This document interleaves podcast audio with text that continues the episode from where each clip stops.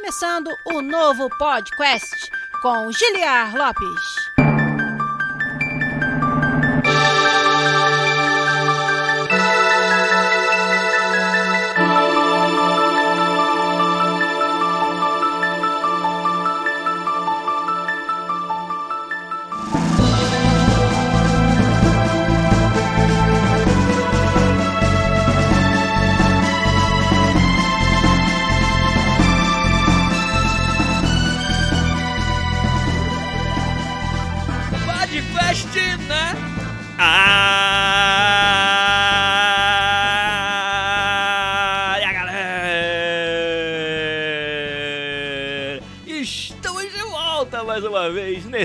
Que é o único podcast onde você conversa em português com profissionais da indústria de games internacional que precisam de um corte de cabelo urgente. Eu sou o Guilherme Lopes, designer dos games da série FIFA aqui na Electronic Arts em Vancouver, no Canadá, me recuperando de uma daquelas gripes brabas. Por isso, a voz hoje está ainda mais grave. É, dizem alguns aí sedutora, não sei. Mas na hora do grito ela falha um pouquinho. Então, hoje, inclusive, eu provavelmente tenho prazo de validade. Então a gente vai até onde a gente aguentar.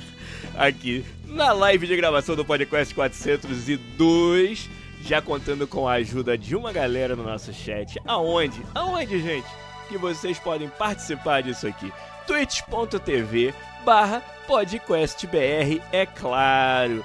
É aqui no nosso canal que você acompanha toda semana essa live de gravação do podcast comigo. Faz perguntas e bate-papo aqui no chat com a gente. É isso mesmo, quem se lembra do momento fantástico que a gente viveu semana passada fazendo um podcast co-op aqui com a Tiane e a Fernanda, desenvolvedoras do Unsighted. Foi realmente muito legal. Agora você que ouve a versão podcast ou que assiste a íntegra no YouTube e não veio aqui na quinta-feira, perdeu a oportunidade de interagir, de participar daquela discussão sensacional e de tantas outras aí que toda quinta-feira à noite a gente faz aqui no canal do podcast na Twitch, twitch.tv barra podcastbr, como eu falei. Agora, quem não deu esse mole e tá por aqui hoje me ajudando a fazer o programa é ele, sempre figurinha fácil, Phil Strife meu querido patrono, assinante aqui no Twitch também, ó, acabou de renovar a sua assinatura com o Prime Gaming pra gente, logo no comecinho da live. 13 meses de apoio. Muito, muito, muito obrigado, Phil Strife. Aí chegou também o Menino Sombra, direto da Nova Zelândia. O Hugo Blanco também figurinha mais fácil impossível aqui nas nossas lives. O meu querido Bernardo com vários N's e vários R's, que também deu sua assinatura com o Prime Gaming por nove meses. O Bernardo nos apoia. Muito, muito, muito obrigado. O Thiago CWB chegou aí também. Quem mais está com a gente? O Deixa eu ver, o Vitor o Vetor também chegou, nosso patrono prêmio. O Celso AE deu a sua boa noite também aí, valeu, valeu demais. E o Menino Sombra tem reunião em 15 minutos. Espero que não seja aquela reunião para pedir demissão, hein, Menino Sombra? Pelo amor, hein? História real que já aconteceu, mas tudo bem. Nós vamos hoje fazer o episódio 402, falar sobre os eventos de games como a E3, o que acontece dentro de um estudo de desenvolvimento quando você tem que apresentar num desses eventos, coisas que vocês talvez não imaginem que a gente tem que fazer para estar presente e marcar uma boa presença, ter uma boa impressão nos eventos de games. E o que está acontecendo com eles? Vários deles têm sido cancelados. Será que a nossa indústria ainda precisa? Ainda depende dos eventos de games para sobreviver? Vamos tentar responder juntos essa essa pergunta aqui. Enquanto o menino Sombra falou que já tá no emprego novo. Então, mais ainda, eu espero que não seja para pedir demissão essa sua próxima reunião. O WD Van, nosso querido apoia, apoiador e patrono aqui, também deu sua sub com o Prime Gaming 13, 13 meses seguidos. Muito obrigado pelo seu apoio. WD Van, valeu demais. Então vambora. Vamos subir aquela musiquinha como vocês já sabem, beber aquela aguinha, dar alguns avisos e voltar com tudo. Aliás, sem antes deixar, não sem antes deixar uma pergunta para vocês. E o que, que vocês acham? A indústria de games precisa da E3? Precisa dos eventos de games presenciais, né, no, no mesmo local geográfico? quais são os motivos pelos quais a gente ainda precisa disso, ou se não precisa, por que você acha que a gente não precisa mais desses eventos. Vão digitando aí suas respostas, a gente vai subir a musiquinha como eu falei, dar alguns avisos rapidamente e voltar já com tudo, respondendo as suas perguntas e falando desse assunto aqui no Podcast 402. Então, bora lá!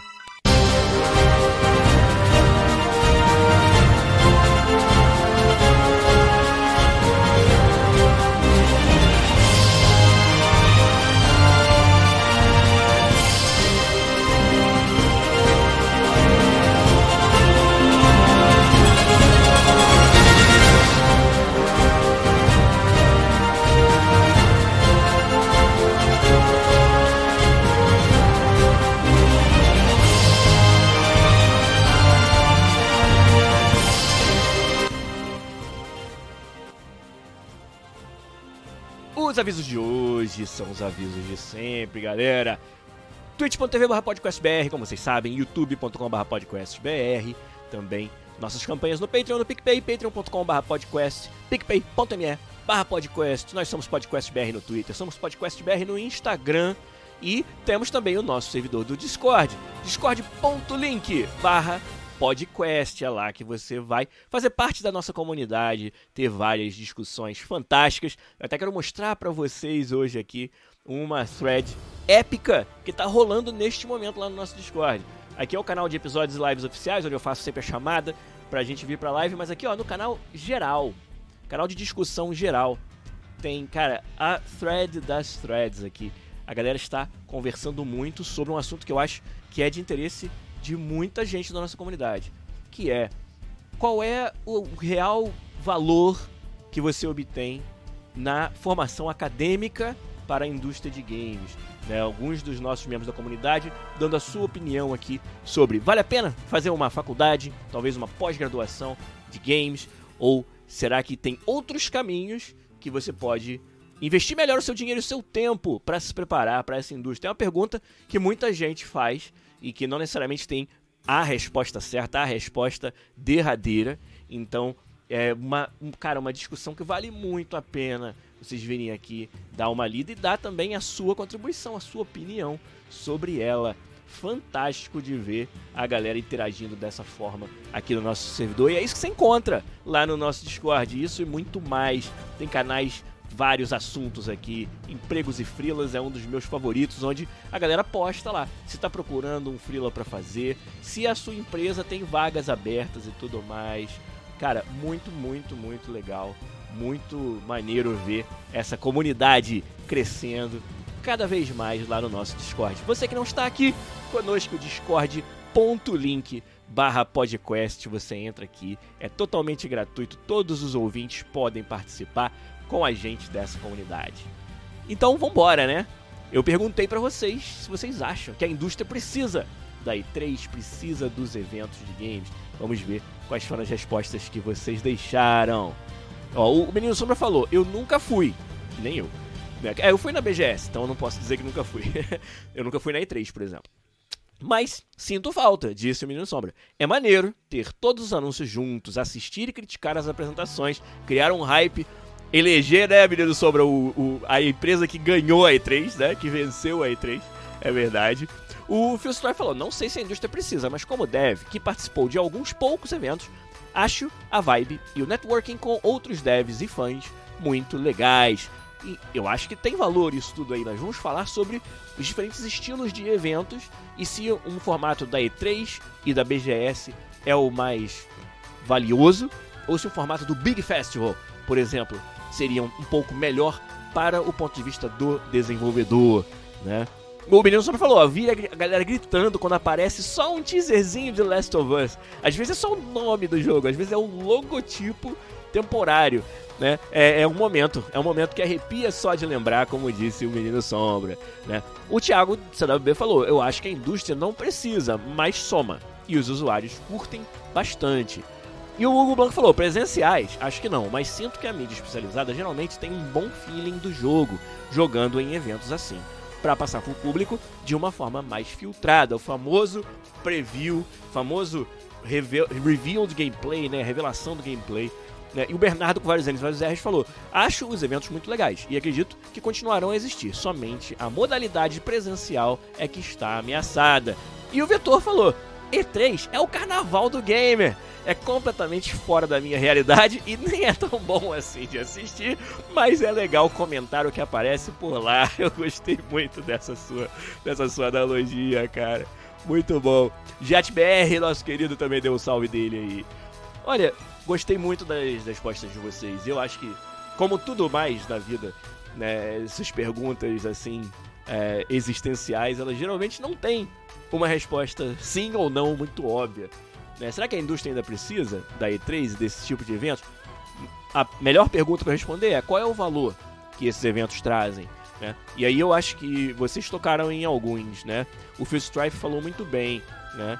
Sobre é, o networking com outros desenvolvedores, você usar os eventos como uma vitrine para o seu jogo, né? A, o pessoal, a, a Tiane e a Fernanda, desenvolvedores do Unsighted, estiveram aqui semana passada e falaram da importância do Big Festival para que o jogo delas, o Unsighted, aparecesse, né? E para elas virarem meio que o jogo. Isso foi muito engraçado de, de, de, de, muito curioso de, ouvir.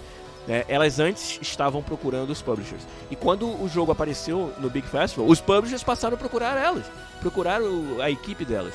E isso muda completamente a forma como você vai negociar uma, né, um acordo de publicação do seu jogo, dá, uma, dá um up no seu valor de mercado. E isso foi graças a um evento como o Big Festival. Então, eu diria que assim, para os desenvolvedores, eu acho que o valor de eventos onde você possa fazer mais networking, onde você possa é, apresentar o seu jogo, obter um feedback né, é, bem, bem construtivo sobre ele, é, tem muito valor.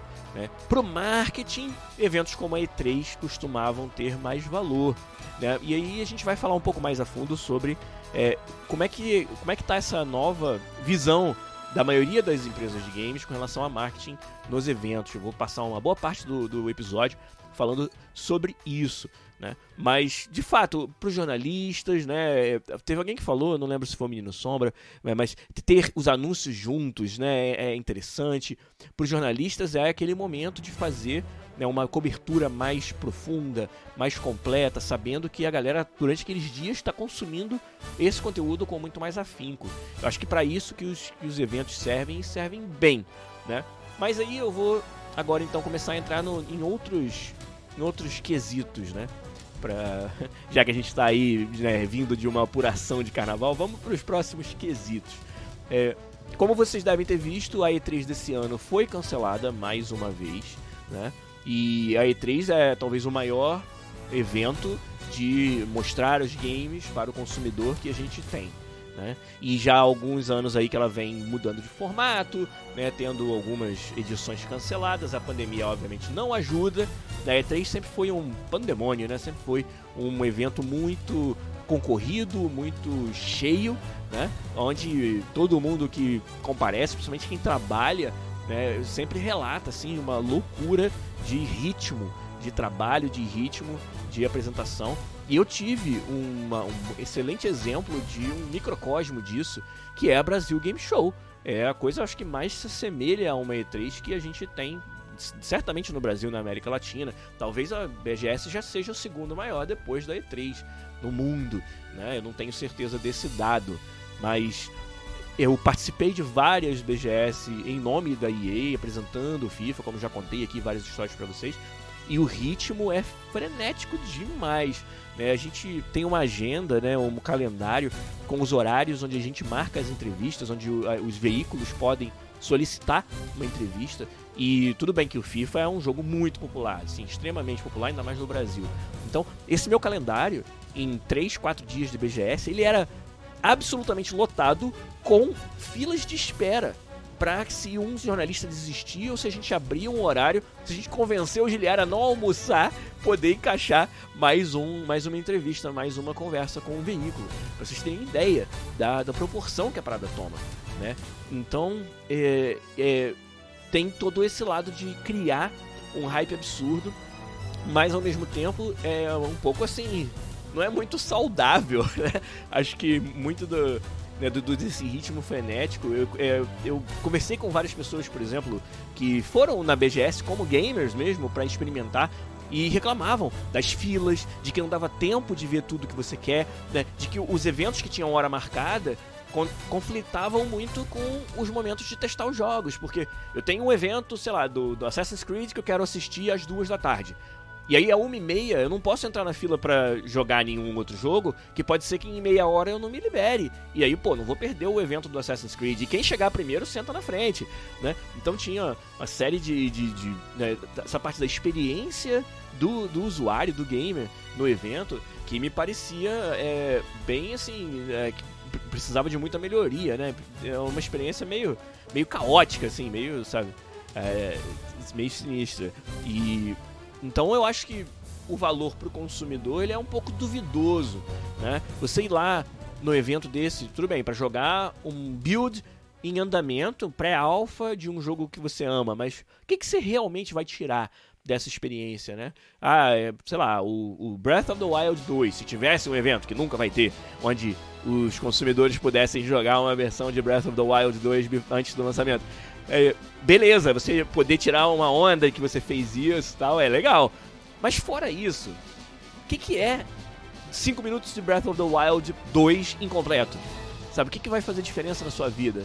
Né? Acho que muito mais assim, você visitar para poder é, sabe, participar de eventos interessantes, para conhecer os desenvolvedores, para sabe, tirar fotos e sabe, essas outras coisas que são mais raras, né? Tipo uma é, é, uma é, Comic Con Experience, tipo, né, onde você vai lá para estar tá nesse meio, para estar tá nessas palestras e tal, mas nem tanto para experimentar os games, assim. Experimenta, tipo, os games, como eu falei, é, é legal para tirar uma onda, mas tipo, o que, que vai mudar na tua vida mesmo? Se quando sair o jogo ele vai estar tá todo diferente, você vai começar ele do zero, né? Então, é, eu não sei, cara, é, é, como é que é o, o valor para o consumidor, eu acho um pouco duvidoso. Né? Mas ó, até um comentário que o Dent né, deixou pra gente, falou que é, ele acha que, ou ele ou ela, não sei, acha que é muito mais vantajoso para empresas grandes hoje em dia ter a própria conferência. Isso tá, é, tá acontecendo, né? Direto o, das empresas é, deixarem de, de participar dos eventos que são marcados com todas as outras para tentar dar prioridade para eventos onde a empresa seja a própria organizadora. Quer ver um exemplo? A própria EA, com o EA Play. Né? E aí isso até é uma ótima ponte para o que eu ia falar a seguir, que é até o EA Play esse ano foi cancelado. E o motivo que a EA deu para isso foi que não ia ter os jogos principais da empresa num estado onde valesse a pena mostrar.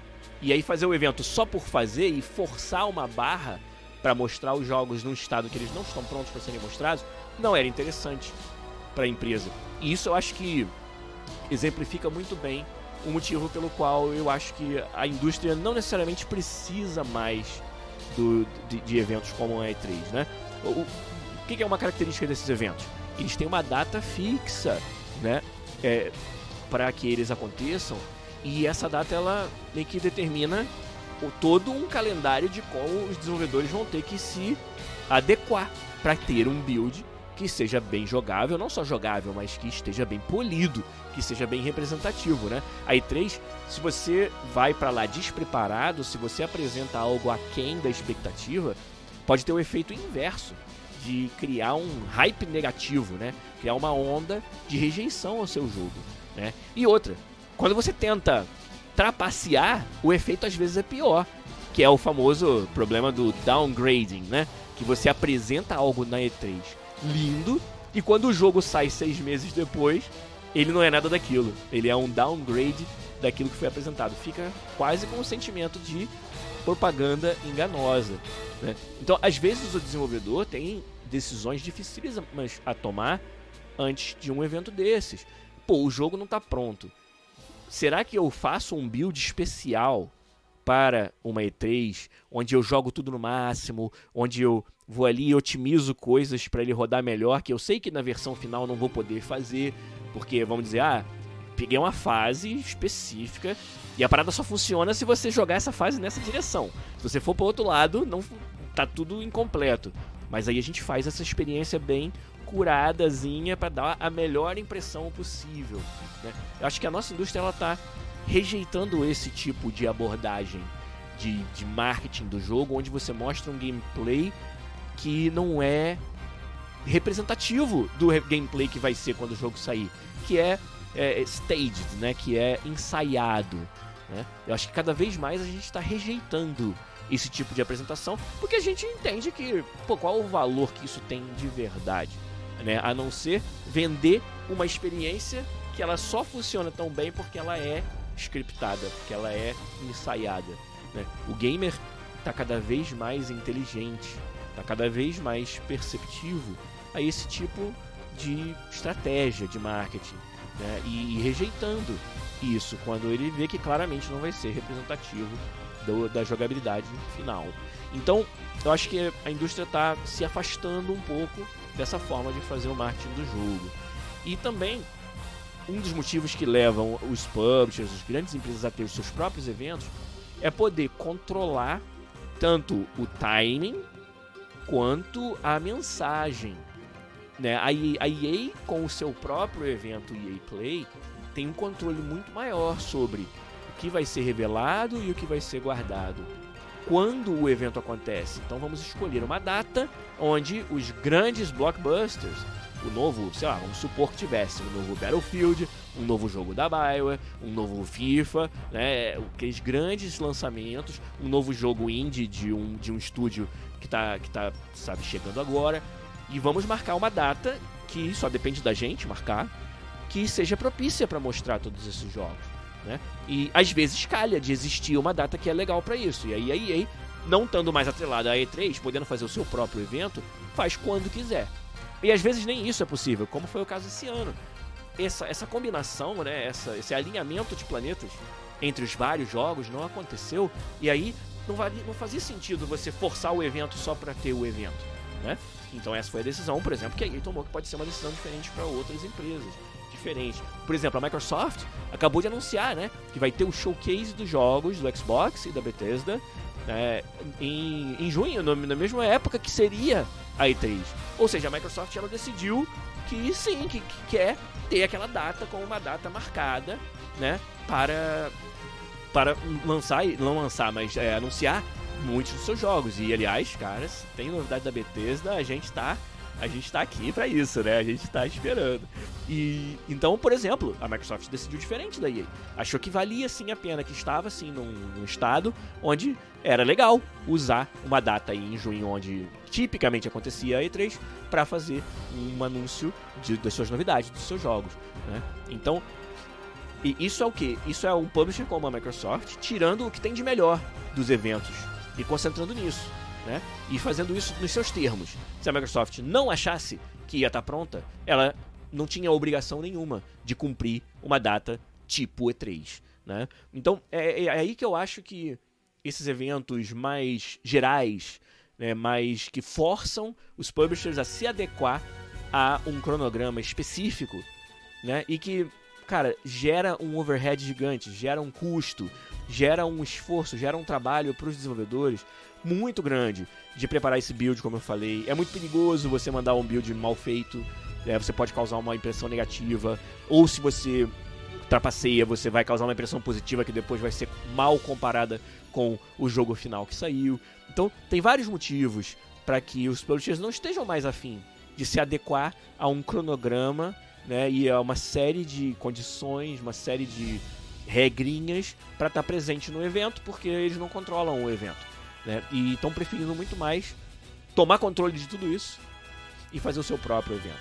Além do que, o Phil Strife falou lá, ó, vazando direto dos bastidores não vai ter meu projetinho no evento, disse ele. Mas aí quando ele usou a palavra vazamento, ele me lembrou que além do mais, esses eventos, quanto mais externos eles são, mais propícios eles são para leaks, vazamentos de informações. Muitos eu sei que, inclusive de vocês, são céticos e acham que os leaks são propositais. A empresa solta de propósito para fingir que foi que foi vazado para criar hype, né? É, mas a tática bem, meio, bem pela puta, né? Se ela é realmente feita Né? Mas o fato é que, sendo de propósito ou não sendo, leaks eles atrapalham o marketing do jogo de divulgar quando e como eles querem. Né, divulgar o jogo. E, e isso está muito mais propenso a acontecer quando você está num evento, principalmente um evento externo. Um evento onde você, publisher, não controla o que vai ser mostrado. Né? Então acho que a tendência realmente vai ser, vai continuar sendo de que as maiores empresas que têm condições e têm uma quantidade de jogos suficiente para justificar o seu próprio evento, que elas estejam organizando seus próprios eventos e nem tanto atreladas a eventos externos, né, a eventos que são controlados por uma outra, por uma outra é, instituição. Então, a indústria de games precisa da E3. Eu acho que da E3 ou de eventos no formato específico da E3, eventos organizados externamente, eu diria que não. Agora, tem muito valor ainda em eventos onde você junte seus fãs, junte os jornalistas, por vários motivos desses que vocês mesmos falaram aí, né? De criar esse hype, de ter um lugar único onde você possa concentrar aquele esforço, né? Trazer os jornalistas para um local e fazer ali uma sabatina, né? Uma maratona de apresentação dos jogos, de experimentação dos jogos. Eu acho que tudo isso aí tem muito valor. Eu acho que tem esse sentimento também, né? De que é, é, é tem um gostinho especial você participar de um evento. Né? Eu acho que dá uma legitimidade aos games quando eles são parte de eventos grandiosos, onde eles são apresentados.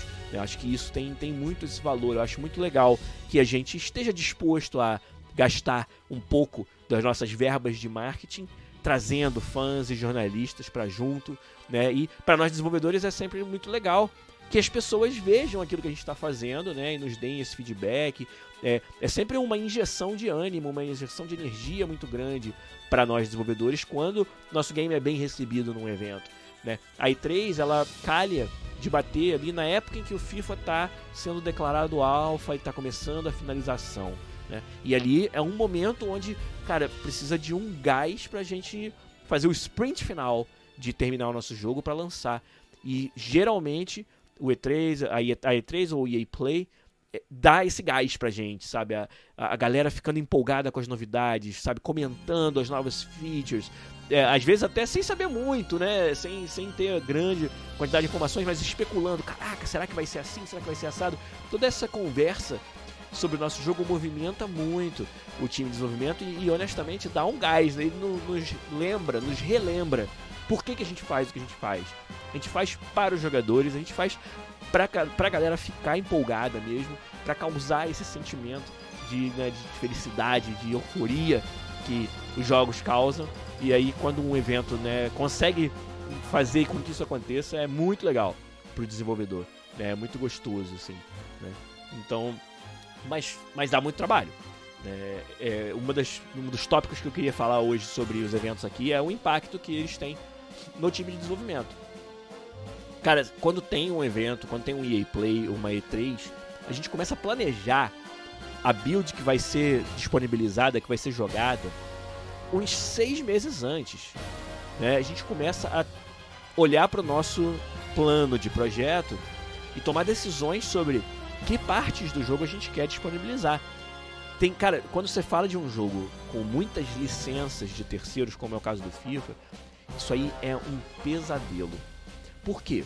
A gente tem acesso à informação dos nossos parceiros de licença muito antes dessa informação ser disponibilizada para o público.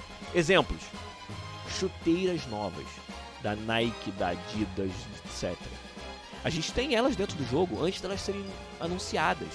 E muitas desses, desses assets, né, desses, desses objetos, são de altíssimo valor e são de. Assim, quem, quem é fã da, dessa, desse meio, dessa indústria do, da, das chuteiras, por exemplo, é muito fã.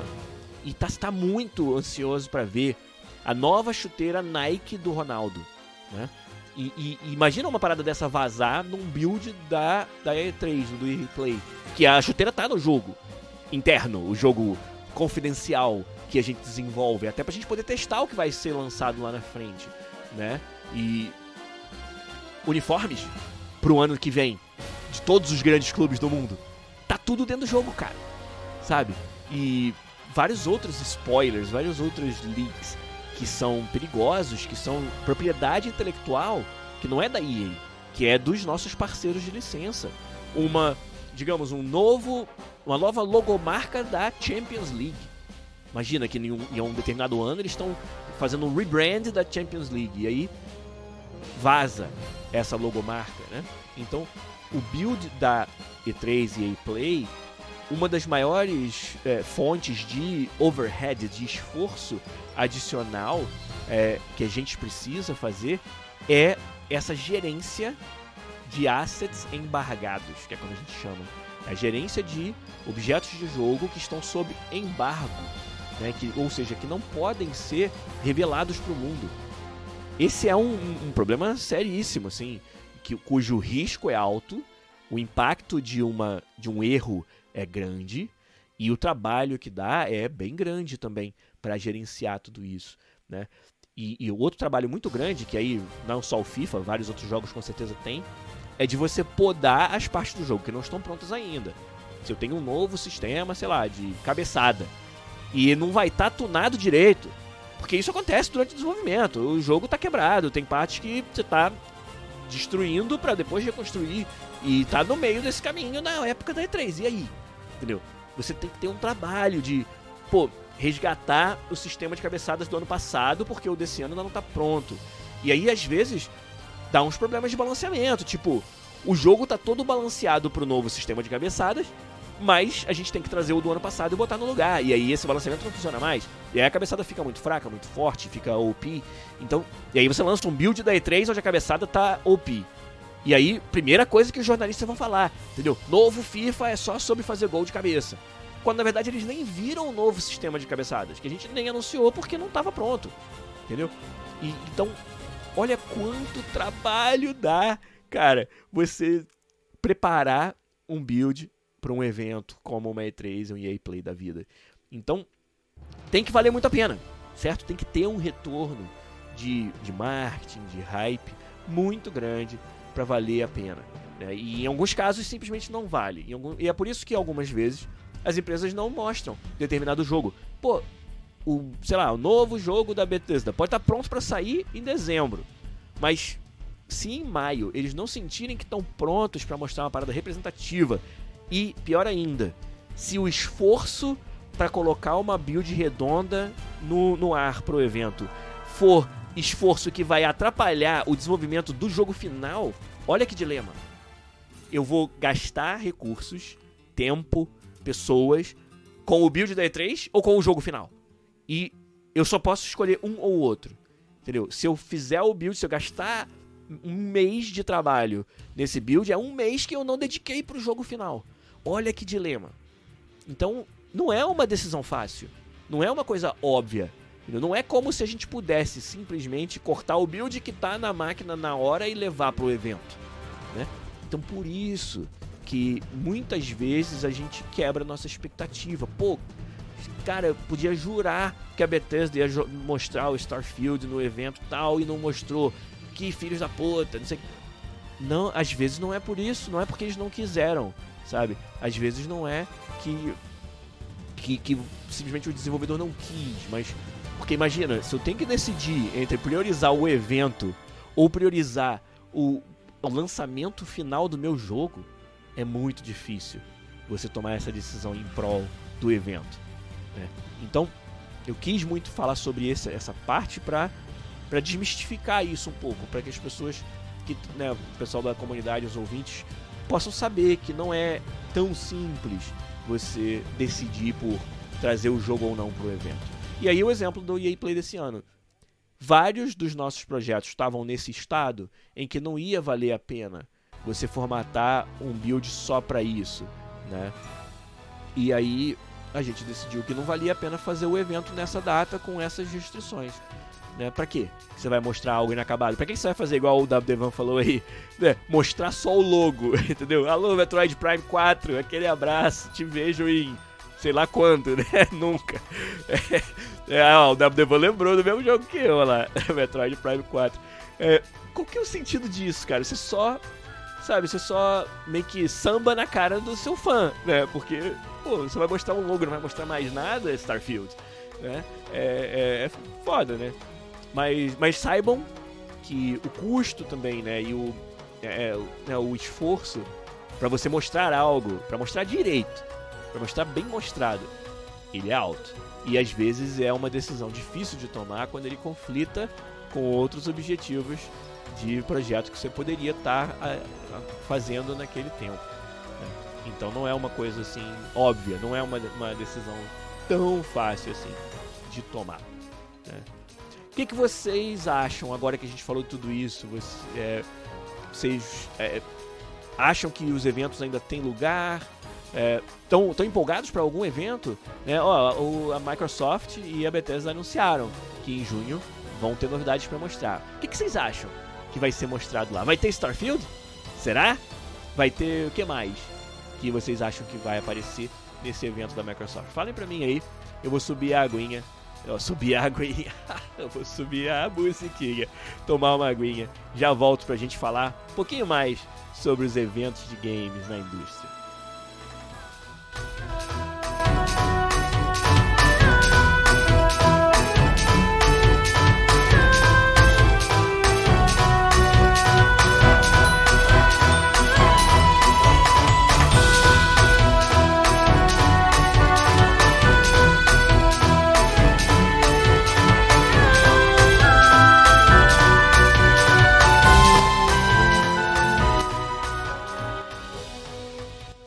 Talvez eu tivesse que ter perguntado para qual plataforma o, o Skyrim vai ser anunciado dessa vez, né? Queria saber. aí, ó, vocês falaram aqui God of War, né? no aguardo do Elder Scrolls 6, o Thiago CWB. O Hugo Blanco falou do Kojima com o jogo exclusivo da Microsoft, finalmente. Né? O WDVan falou que gosta do TGA para o usuário final, porque é o propósito de premiação e tem também alguns trailers, né? O The Game Awards é um evento bem diferente, né? Muito mais é, de premiação, como você falou, de anúncio, de World Premiere, é, mas bem assim é, afastado do consumidor final. O consumidor final ele tá na plateia, né? Ele só assiste, assim, não tem acesso a nada. E, e, e esse showzinho eu também acho legal. Eu acho que tem lugar no nosso, na nossa indústria, mas ele é 100% premiação, premiação. A parte de anúncios é 100% marketing, né? Ela não tem nenhuma oportunidade para o desenvolvedor ter feedback de nada, né? Ele é 100% veículo de, de divulgação, de marketing. Mas eu acho que tem lugar sim, eu acho bem legal, né? Ó, o, o falou: Esse papo me lembrou do Elden Ring que meus amigos brincavam sobre ir botar a maquiagem de palhaço para ir ver os diferentes eventos de jogo até o final, só para não ter nada de Elden Ring. Pois é, os eventos criam uma expectativa na gente, né, cara? E o Elden Ring foi um jogo que foi né, hypado aí né, durante anos, acho que dá pra dizer. Mesma coisa o Cyberpunk 2077, que foi mostrado um trailer, né, um teaser lá atrás, aí demorou um tempão pra gente ver qualquer outra coisa, e aquela parada toda que tinha no teaser nunca apareceu no jogo, até onde eu sei, pelo menos. Né, boa parte daquilo nem, nem saiu, né, não teve no jogo. O, recentemente, eu não vou achar esse link agora, não vou ter tempo de procurar, mas vocês até podem procurar e colocar no chat aí. É, teve um, um, um, trailer muito engraçado do jogo The Outer Worlds 2. Né? A continuação daquele jogo, The Outer Worlds, que era meio que a versão de Fallout, né? É, muito, muito diferente, muito legal. E no, esse trailer do The Outer Worlds 2, ele brinca com os trailers de games. Tá mostrando lá né, uma, uma cena de, um, de um, uma fase, de um, de um ambiente muito foda, com uma criatura gigante e tal. E o narrador do trailer tá falando: Aqui estou eu, uma criatura que você só vai ver neste teaser. Porque quando o jogo final sair, eu não existirei mais. Então, sabe, zoando assim. E foi, assim, genial esse teaser de The Outer Worlds 2. Só zoando com os, os trailers e os teasers dos jogos. Que eu achei genial que o pessoal fez, cara. Foi muito maneiro. E, e, e, me lembra disso, me lembra dessa, dessa, sabe, dessa expectativa que a gente tem nos eventos que acaba muitas vezes não sendo preenchida. Né? E aí a gente fica triste. Porque os jogos que a gente ama, a gente quer fazer hype sobre eles e acaba né, não, não, não, não saciando nossa sede pelos jogos, né? Deixa eu ver se eu tinha aqui mais algum ponto para falar sobre esse assunto.